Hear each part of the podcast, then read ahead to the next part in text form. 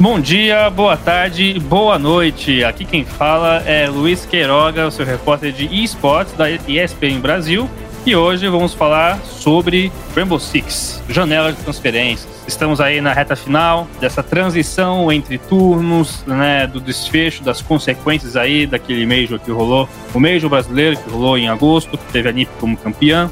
Então as equipes aproveitaram esse intervalo, esse ato para refinar alguns pontos entre elencos, reforçar os seus times, fazer dispensas e por aí vai. Teve equipe que chamou a atenção com grandes reforços aí e trouxe hoje um nome de peso, aí um dos maiores nomes em termos de análise de Rainbow Six Siege para falar sobre esses reforços. Claramente que eu estou falando dele. E aí, Retalha, tudo bem com você? Falou de peso, falou do nariz, né, rapaz? Do nariz grande aqui. Queiroga, muito obrigado pelo convite, muito obrigado ao pessoal da ESPN. É um prazer poder comentar e falar sobre o Rainbow Six, sobre a nossa, a nossa situação atual, né? Que é esse entre temporadas e a janela de transferências. Não vamos falar apenas da janela de transferência, tem um recorte aqui especial. Nosso rematch é voltado para os veteranos, os grandes nomes que que já estavam aí no cenário, que, tal, que deram aquela afastada e que voltaram agora nessa nova janela de transferências para a sequência da temporada. Então fica aí que vai começar mais um rematch. A vitória está próxima.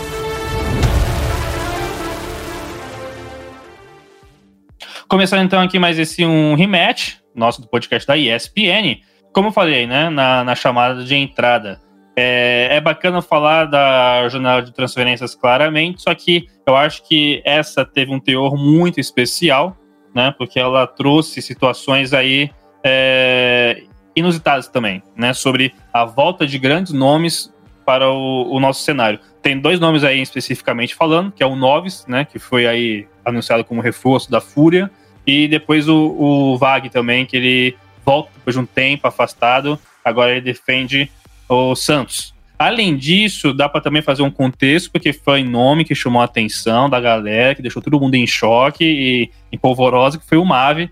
Mave que saiu da, da FaZe e foi para a Rival Liquid, né? Olha só, quem diria. Então são aí pelo menos os três nomes que tem muita coisa em comum, né? Em termos de experiência, bagagem, títulos e por aí vai. Então, para começar esse, esse nosso bate-papo, Retalho, eu queria saber de você sobre o Noves na Fúria, né? A Fúria que teve um, começo de temporada no Brasileirão péssimo, né? Vamos ser aqui sinceros. Eles tinham é, grandes projeções. Eu conversei com o Malon já, que é o head coach, né? Que está aí implementando todo esse sistema novo que a Fúria quer trazer do CSGO para o Rainbow Six, né, em termos de trabalho sólido, plano de médio a longo prazo.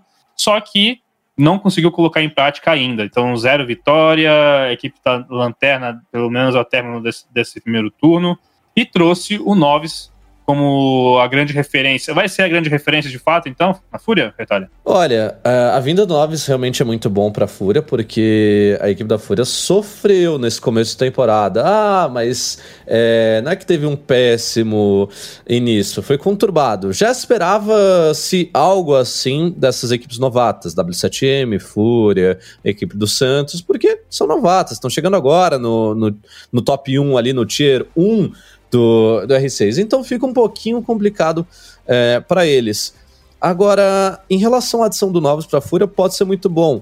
Assim como essas equipes, as outras equipes também, a Fúria sofria muito com finalização de rodada. Como que eles iam finalizar a rodada? Tinha um plano até o meio, mas na hora de marcar o gol, não rolava não. Eles meio que travavam por ali. Então agora acho que Dessa maneira, eles pelo menos podem se consolidar um pouco melhor na finalização de round. É, o Novos é um cara que já trabalhou com o IGL, é um cara que já trabalhou em outras equipes, tem a experiência do competitivo para ajudar é, esses garotos da, da Fúria. Fúria teve alteração da line, saiu ali o BMH e também o Miracle. Miracle virou o sexto jogador, o BMH acabou saindo, continua com o Fred, com o Berce e com, com o Reis. Era uma line que já estava junta na Série B do Brasileirão 2019 e que por algum motivo deu uma desandada. Não sei precisar né, explicar o porquê eles desandaram, mas pós-Brasileirão acompanhei alguns jogos e de Challenger até, inclusive antes deles serem até mesmo Fúria. É, e a equipe não estava conseguindo manter o mesmo rendimento de antes. É, agora eles começaram, claro, já na dificuldade do Brasileirão. Você vê que é uma equipe que já estava com uma dificuldade pré, durante ainda com um momento de pressão, de estreia, de primeira temporada, primeira etapa e tudo mais. Aí complica mais ainda. Eu acho que a vinda não só do nós, mas do Lenda podem ajudar, pode ajudar bastante a equipe da, dos Panteras aí. Noves pela experiência e o Lenda porque é um cara bem agressivo, veio da Singularity também. Mas como a gente está falando aqui dos veteranos, acho que quando você fala em veterano, é, essa questão de experiência pesa mais, né? Pesa muito mais, né? É aquilo lá, né? É veterano, só que o cara ainda é um moleque, né? em termos de idade, né? Mas é porque também é um cenário muito novo, né? Para pensar, né? Então é um pouco. É até mesmo curioso, engraçado a gente falar sobre veterano, só que quando a gente pega para ver de fato aí o tempo de carreira, o tempo de experiência e, e títulos, enfim, internacional tudo mais, é, dá para falar assim como o Noves, um, um, dos veteranos aí do nosso cenário. Só que ainda assim, por exemplo, falando de toda esse, essa experiência e bagagem que o Noves tem e traz, né? Ele teve passagens pela BRK, depois Imotos, que virou MBR.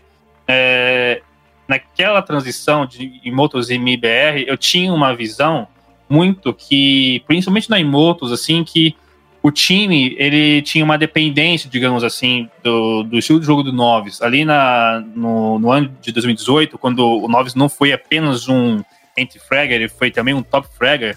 Eu lembro que ele tinha ficado em termos de abates só atrás do, do Nesk naquela, naquelas temporadas da Pro League. É, era um time que girava muito em torno dele, então eu até brincava que era tal de novecentrismo você ir por tabela, quando o Noves não ia bem, o time também não ia muito bem. Aí fica a minha questão para você, é, Retalho. Você acha que a Fúria tende também a cair numa, no novecentrismo ou não é, bem, não é bem por aí? Não, eu acho que não é bem por aí não, Queiroga, porque a gente tem uma questão que você falou, o time girava em torno do Noves, Parcialmente sim, eu acho que ainda girava em torno do Noves, do Cyber também, depois passou é, a ter claro o valor do Bullet por ali, a importância. Eu acho que esse trio de frente da, da época de do, do MBR acabava sendo Immortals também, eu acho que o Bullet chegou a pegar Immortals, pegou. É, acabava sendo importantíssimo para ofensividade, para característica de jogo da Immortals e depois, posterior, é, MBR. É, a grande questão é que quando a gente acha que um time gira em torno do jogador, é porque esse jogador já tem as bases e as raízes estabelecidas naquela line. Então, o Novos era IGL, o Novos já estava lá é, há um tempo, então o time podia girar em torno dele, talvez é, ele pensasse desse jeito. Não sei, eu nunca parei para conversar com Noves é, nessa situação, se tinha essa coisa. Existem alguns jogadores que sim, que, ah, não, o time tem que jogar em, na minha, é, em função da, da minha pessoa, em função do, da minha característica. Eu acho que as coisas não andam por aí. Você não pode ter um time girando em cima de um único jogador, porque se esse cara não render, o time vai pro brejo, o time não funciona. É, o time tem que trabalhar como um, um é, como um complete ali, um de cada um do outro. Então, eu completo você, você completa o Zezinho, o Zezinho Fulaninho. É, e todo mundo vai trabalhando desse jeito. A gente não pode ter essa dependência de um único jogador, ainda mais de um único jogador. Quando você ainda tem três caras de destaque, normalmente são os entre fraggers, né? É a galera que é vocalista ali da, dessa banda. Você acaba funcionando dessa maneira. A saída do Noves do, do MBR se deu aí por uma série de, de questões, né? É, parte interna ali falou que não estava mais dando certo. É, do outro lado, a gente teve algumas histórias de que ah, o time não estava mais conseguindo treinar. É, e por aí vai. A real, o real motivo da saída a gente nunca vai saber. É, isso é, é, é grande, é, é, o grande fato sobre qualquer saída do Rainbow Six. A gente não conhece 100% os fatos, a gente só conhece o desempenho do jogador. Vale lembrar, o Noves encaixava algumas partidas, ele ultimamente começou antes, né, da, da saída dele. Ele estava rendendo bem, mas ele ficou numa época ali difícil também. Teve uma época que ele acabou não rendendo tanto, eu acho que isso pode ter influenciado bastante até na, na decisão final da equipe e de todo mundo. Mas eu acho que não, não gerava, não. E isso não vai acontecer no, na Fúria. Eu, pelo menos, vejo dessa maneira. A Fúria já é um time ali que está estabilizado com três jogadores, já tem três ótimos players ali dentro do, do, seu, do seu time. E é difícil você ter alteração de um jogador externo né, um jogador que acabou de entrar na equipe, é, alterando a função desses três, né? Então esses três tendo que se moldar quem veio de fora. Normalmente é o contrário, quem vem de fora se molda é, para quem estiver na parte interna. Então, Retalha, ouvindo tudo isso que você falou, me, me vem um ponto de análise para a Fúria, porque, como eu já falei, né, eu conversei com o Malon em outra conversa para a ESPN, ele trouxe um, um plano bem sólido de, de ação para a Fúria, né, nessa questão do Rainbow Six Siege, só que era um time que ele já cotava que fosse para o Major, se não no de agosto, talvez no de novembro, né, um time que tem potencial claramente, então ele sabia que tinha material bom para poder é, extrair isso e, e, reverter em resultados, só que não aconteceu. Com a chegada do, do Noves, do Lenda, você acha que a Fúria vai mudar a chavinha, querendo ou não? Você sente que eles vão é, ter uma. Se não uma, um, uma temporada de recuperação, é mais como manutenção pensando em, em 2021? Uh, o que eu via, pelo menos para Fury e para todas as equipes, ainda antes de resultados negativos e tudo mais, é, é, uma temporada de adaptação. Acho que 2020 é adaptação dessas lines, e aí, claro, posterior mudanças, iguais aconteceram agora nessa janela de transferência, para aí sim 2021 já chegar com o pé no peito, aí sim já chegar voando. As duas, é, no caso da Fúria, eu acho que as duas contratações são muito boas, né? Como eu disse, o Lenda é um cara muito agressivo, tem um estilo de jogo que talvez vai se encaixar é, para a Fúria, mas o Noves trazendo também esse estilo de jogo dele em relação a, ao time, acho que vai ajudar bem no final. Eu vejo sim como uma temporada de uma segunda metade na real de recuperação para Fúria. Eles não chegam mais na liderança, isso é fato, eles não tem como, né? O pessoal lado de baixo vai brigar tudo pelo meio de tabela. Mas é aquela coisa, se você consegue se recuperar, consegue trazer vitórias e resultados positivos, isso é bom pro time, né? O time fica satisfeito com isso e o jogador também fica satisfeito, porque você conseguiu sair de uma situação que estava muito ruim, que começou muito ruim e conseguiu ali mudar a trajetória, começou, conseguiu mudar o caminho. Consequentemente, pode ser um, uma chavinha virada já para o próximo ano. Agora vamos mudar de personagem, aí talvez é, é não só de personagem, mas de estilo também. Vamos falar do Vag, né? É um cara que tem aí uma, uma, uma basta é, bagagem né, da, do competitivo, ele já passou por times como, como NIP, estava na BD um tempo atrás, foi inclusive o último, o último time que ele passou antes de ficar um bom tempo parado.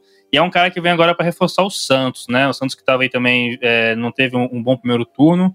O que você acha que o Santos pode ganhar com o VAG e o que o VAG pode ganhar com o Santos? Bom, vamos começar pelo VAG primeiro. O que, que o VAG pode ganhar com o Santos? Eu acho que a chance de redenção do VAG é, em relação ao cenário.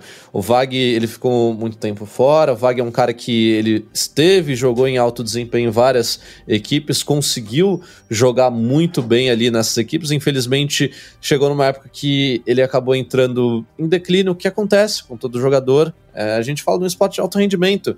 Então, às vezes, numa temporada é mais o Rainbow Six, como é dinâmico, toda temporada muda a meta, muda o estilo, às vezes. É, o cara que é suporte, ele dá ruim para ele, porque é o primeiro cara sempre a ser quicado, é o suporte, é o suporte o intermediário. Raramente a gente tem um entre sendo quicado ou sendo tirado dessa função, né? O, é, o, é o vocalista da banda de rock, ele não, não sai. É, é uma analogia que acontece. Se vocês perguntarem pro jogador para quem é suporte, você vai ver, a maioria sente que assim, a vida dele tá sempre em risco ali dentro do time. Não é um pensamento correto, mas isso acontece. Uh, então, Vag ele constantemente também buscou fazer outras funções para se readaptar nessas equipes que ele, que ele jogou. Então ele mudou de função, depois na, na BD mudou de, mudou de função é, também na, na própria época de, de NIP. Nos times agora, Tier 2, que ele jogou ali, ele ficou um tempo afastado e voltou depois. Tava jogando em, em funções ali parecidas com, com as últimas, mas é aquela coisa, o Vag, como já ouvi do ele funciona e entra muito bem como um cara de shot caller.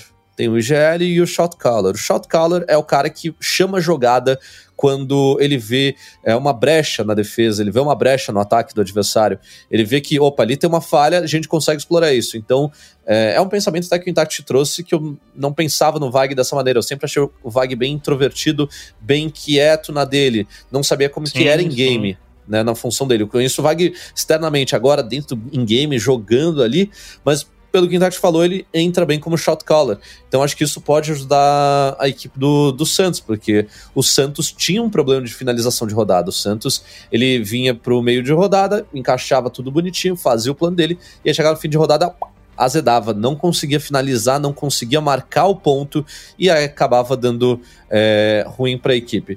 Vamos dar uma olhadinha para ver se agora a gente tem uma mudança nessa, nessa line do Santos. Se, por exemplo, a chegada do Vag junto com o RHZ, né, o RHZ entrou como jogador, vão ajudar o Mitch e o Scadinho Cypress. O Cypress já estava em alto rendimento, né, já vinha jogando muito bem. Então acho que a tendência, sim, é, é melhorar. Faltava só, pra, na minha visão, para a equipe do Santos, só faltava ajeitar o final de rodada. A finalização de round do Santos, que era onde eles estavam pecando. Acho que é isso que eles precisavam mudar, e eu espero que é isso que eles tenham mudado agora para a segunda metade. Você acabou falando do Intart, né, que também aí é um dos comentaristas, né, jogador barra comentarista, né, agora está atuando como Ubisoft por enquanto, é, e ele tinha me dito numa conversa também para um podcast nosso da ESPN sobre a questão de que os times novatos aí, né, que estão aí encarando essa, essa, esse Brasileirão, é, talvez careciam de alguns jogadores experientes. E isso me faz olhar para a posição da W7M na tabela. Né? Ao término da, da primeira, do primeiro turno do Brasileirão, a equipe ficou ali em sexto lugar, junto com, com a MBR em termos de pontuação. E aí eu, eu olho para essa lineup que tem um pânico. Aquilo lá, o Pânico ele, ele é um jogador experiente, claramente que ele não vai ter uma, não vai ter uma bagagem semelhante à do Novos, à do, à do Vag, só que ele é um cara que já está aí bem rodado né, no, do, do cenário, jogou pela T1 também, pela BD, aí, e está na W7M. Eu sinto que quando a gente fala do Noves, fala do VAG, muito me remete a um contexto que eu olho para a W7M e encaro no pânico, que é sobre isso que você trouxe. Finalização de round, é, principalmente, tomar de decisão. Você vê que, e, e usando o pânico como parâmetro também, você vê que Noves e VAG chegam com essa, esse fator experiência de vamos é, dar mais segurança e objetividade para as equipes, assim como eu, avalio que o Pânico traz? Ah, acho que sim. Todo jogador experiente, quando você chama um cara desse, é para trazer segurança. Você tem um, uma entrada do, do Noves, do Vag. É, eu já tive essa conversa com jogadores e com até mesmo com, com o Intact uma vez, foi durante o Major até. É, eu estava falando, cara, a composição talvez ideal para um time sejam três caras muito balosos e dois ali mais experientes. Às vezes, experientes podem ser os balosos ou não, mas que você tenha dois a três caras ali que já tenham bastante vivência do competitivo. Já tenham passado pelos altos e pelos baixos. No final, isso vai ajudar, talvez ajude a estabilizar a equipe. Particularmente, é, eu não vejo assim o Pânico pela forma que eles é, que eu conheço jogadores. Eu acho que Pânico, Novos e Vag são jogadores que são mais introvertidos. É, então uhum. são jogadores mais quietos na dele, deles, mas eu não conheço a, na, eu não conheço no detalhe, eu não conheço no, no andar, eu nunca vi um jogo deles lado a lado, né? Estando ao lado deles, um treino, alguma coisa para pontuar. É mais uma visão externa minha, então pode ser simplesmente só um preconceito que eu tenha é, em cima deles. Mas eu vejo como jogadores mais quietos. Mas ao mesmo tempo eles podem ter experiência, experiência de ajudar a equipe nos momentos decisivos. O Noves mesmo é um cara que já sofreu um pouco de baixa, de vez em quando eu via ele com a cabeça um pouco para baixo, se lamentando. É, então o que eu tenho para dizer é sejam mais abertos, extrovertidos, explosivos. É, Noves é, pro Pro Vag também é a mesma coisa. O Pânico, eu acho que hoje em dia ele consegue ser mais junto com, com essa line. Acho que na real, no final, o que deu pra W7M foi que a line conseguiu é, entrosar muito mais ali, né? O time deles conseguiu é, encaixar mais durante as partidas não é que ah, eles foram excepcionais, tiveram muita mudança. É, eles conseguiram quatro vitórias, né? Em comparação a, a, Santos, eles tiveram três vitórias a mais e a Fúria foram quatro vitórias a mais. A Fúria não garantiu nenhum resultado. Quatro vitórias, um empate é, e quatro derrotas. Mas eu vou. Eu acho que é isso, né? Quando você chama um cara que já jogou no competitivo, é, é tipo. Vamos lá, Olimpíada. Por que, que você bota sempre um cara mais experiente ali? Acalmar a juventude, né? No, no time de, sim, na seleção sim. de futebol. Pra, pra, pra, botar um jeito nos moleques de 18 anos. Porque quando o moleque de 18 anos chega no futebol, em qualquer esporte, chega no Tier 1, é, a tendência é ele jogar muito solto. E aí você precisa de alguém para ir puxando a rédea dele, né? Você precisa de alguém para ir falando: calma lá, Você tá exagerando demais, segura um pouquinho, pisa um pouco no freio, porque às vezes acontece de se afobar. Pois é, é, eu sinto que eu até trouxe o pânico porque dá para ver ali em, em, algumas partidas da, da, da 7M que você tinha uma maior tranquilidade, talvez, na tomada de decisão ali para desenrolar do round, né? E, e, e, eu via muito, talvez, pela presença dele, mas é como você falou, tanto eu como você, a gente não tem essa vivência, né? Não sabe ali o dia a dia, como que são as calls, mas qualquer experiência conta, né? E falando em experiência, cara, vamos para o terceiro nome dessa lista, que já dita que ele não estava afastado, mas por ser um cara veterano, um cara experiente, ao meu ver, o nome mais regular do nosso cenário de Rainbow Six Siege, que é o Mavi.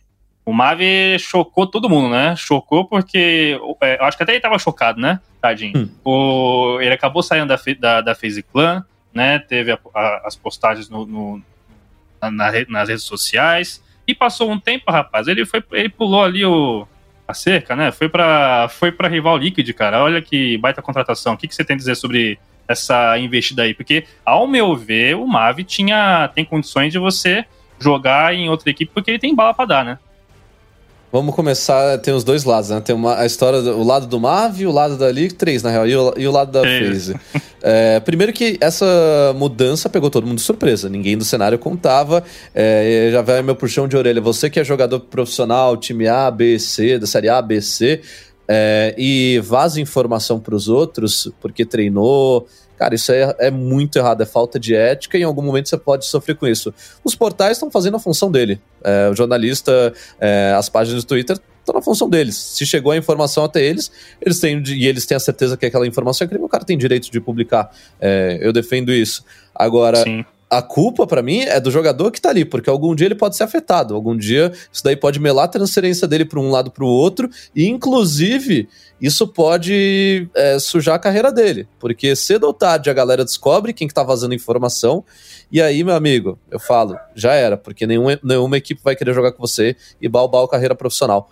Do Mave, ninguém esperava, porque, como você disse, tadinho até dele, porque nem ele do jeito que ele postou, ele foi pego totalmente de surpresa. Por isso totalmente. falaram: olha, vamos fazer uma mudança na equipe. Ó, a gente escolheu que você vai sair, Mário. Foi deu a entender que foi basicamente isso.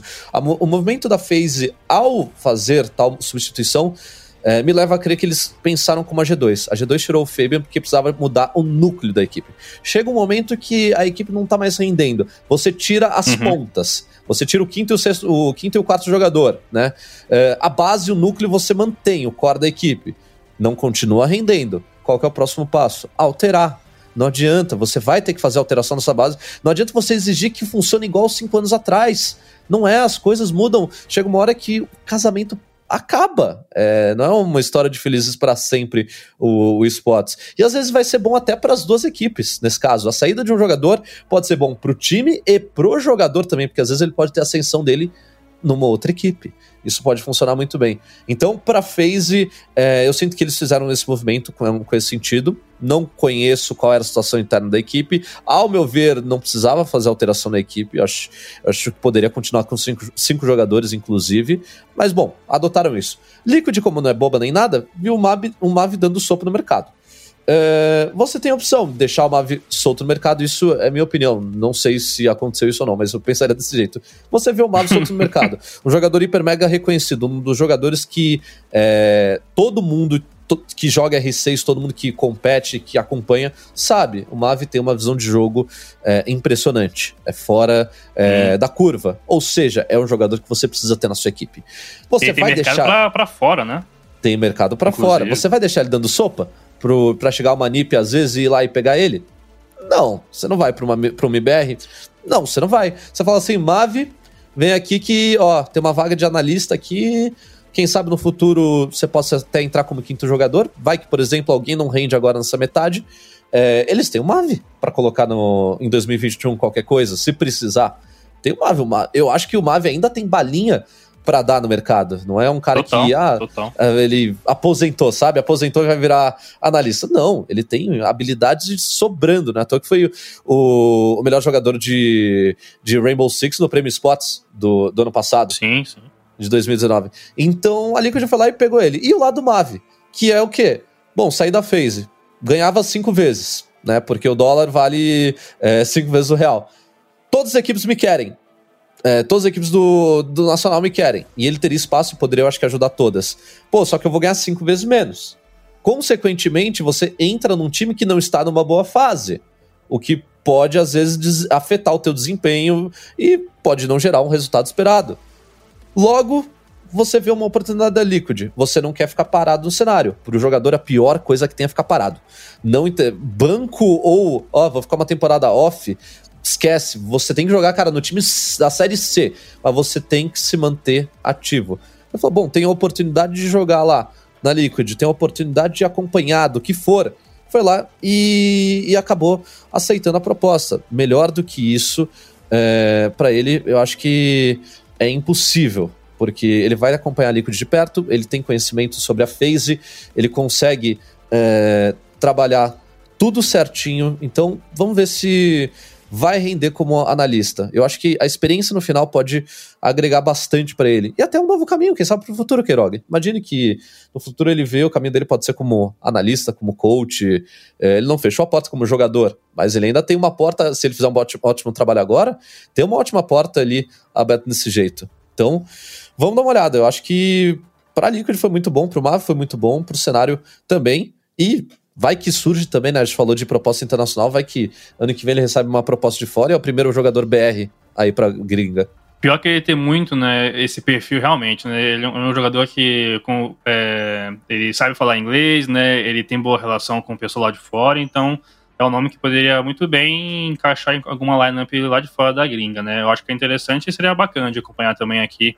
Nós, né, Brasil, vendo esse, esse desbravador, né, lá por terras estrangeiras. Sim. É, e, é, e, e, é o que você falou, pô, o Mavi tem uma, um, uma baita carreira e tem muita bala para dar ainda, né? Então, fiquei pego de surpresa, pensando, pô, eles vão ter que encaixá-lo no time de algum jeito, titular, não tem como houve a confirmação né, dele ser coach e atuar ali como analista, junto do, do Silence, né? E como sexto Sim. player. É, e é, é acompanhar, né? Querendo ou não, a Liquid deu uma boa de Bayern de Munique aí, né? Que é lá do Campeonato Alemão de Futebol é o clube que começa a tirar dos rivais, né? E fica como principal força do país, né? Dentro da, da proposta e da estratégia, né? Que a, a Liquid tem do plano de ser uma baita organização, de ser um time campeão não só no Brasil, mas mundialmente, né? É, de fato, essa mexida de elenco, trazer o, o Mave nessa qualificação de elenco é uma estratégia muito, muito, muito válida, interessante e bem certeira, né? É, ele se encaixa bem nas posições. É, estamos acabando aqui o nosso podcast e então eu queria fazer aqui um rápido jogo com você, bate pronto, sem pensar, sem dar contexto, sem nada. Relaxa uhum. que não vai ter nenhuma, nenhuma prediction, tá? Já, já te garanto disso, então fique, fique tranquilo com relação a isso. Mas ainda sobre a janela de transferência. A gente falou aqui dos três é, jogadores, Noves, Vag e Mave, que estão na Fúria, Santos e Liquid. Qual foi o maior negócio? Na minha visão, Mave.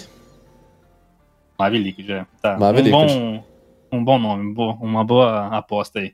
Da janela de transferências, da janela de transferências, mesmo das equipes que a gente não acabou é, comentando no podcast. Quem melhor se reforçou para em meio a essa janela de transferências aí? Mavi Liquid, acho que no final o contexto para a equipe é o melhor, assim. Eu acho que é, é uma equipe que não precisa de tanto, mas o Mavi pode agregar muito para a equipe. Uh, é, não tem, não tem como, acho que tudo bem. Tá, foi, uma, foi, foi uma boa. Uma, uma boa é, eu, eu, tive, eu, não, eu tive que explicar. eu, eu, poderia falar do Noves, mas é que quando a gente fala da mudança de jogador, é, tem aquele fator individual que pode render, pode dar certo ou não, né? Ou é, não. não. Não, existe jogador milagroso, não existe coisa milagrosa. Sim, acho que a situação sim. do Mavi é mais confortável na Liquid em questão de adicionar conhecimento para a equipe. Uhum, é. Que já vinha bem, né? Que já vinha com uma base, né? Realmente a mentalidade é diferente, né? Sim. Sim, sim. Então, é isso. Sem predictions, mas lembrando que Brasileirão tá aí de volta no dia 17, quinta-feira da semana que vem, Brasileirão de Rainbow Six Siege.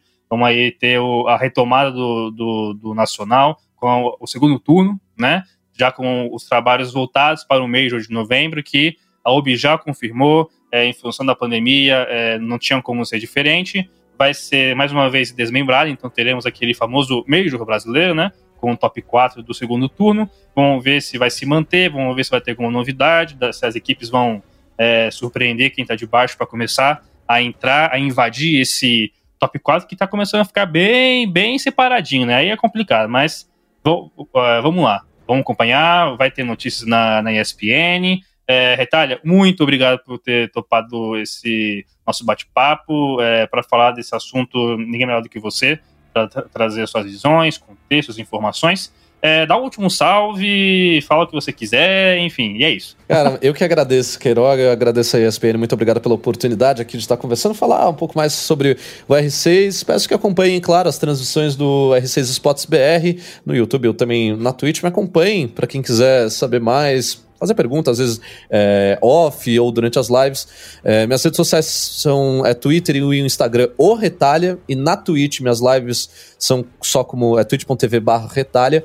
Então, só aparecer por lá, mandar mensagem, que a gente tenta sempre ajudar os perdidos aí, quem está conhecendo é, o cenário de R6 agora, ou quem quiser saber sobre os detalhes, claro, aqueles detalhes que a gente pode falar, né? Porque os que ficam em off, ficam em off, fora do, da transmissão.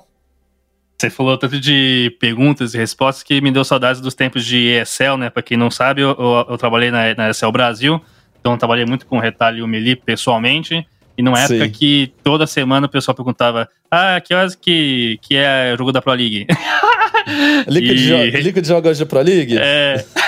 e Retalho e tinha que sempre responder: bota no Google lá. Tem o site. Tem o site ai, oficial, ai. entra lá.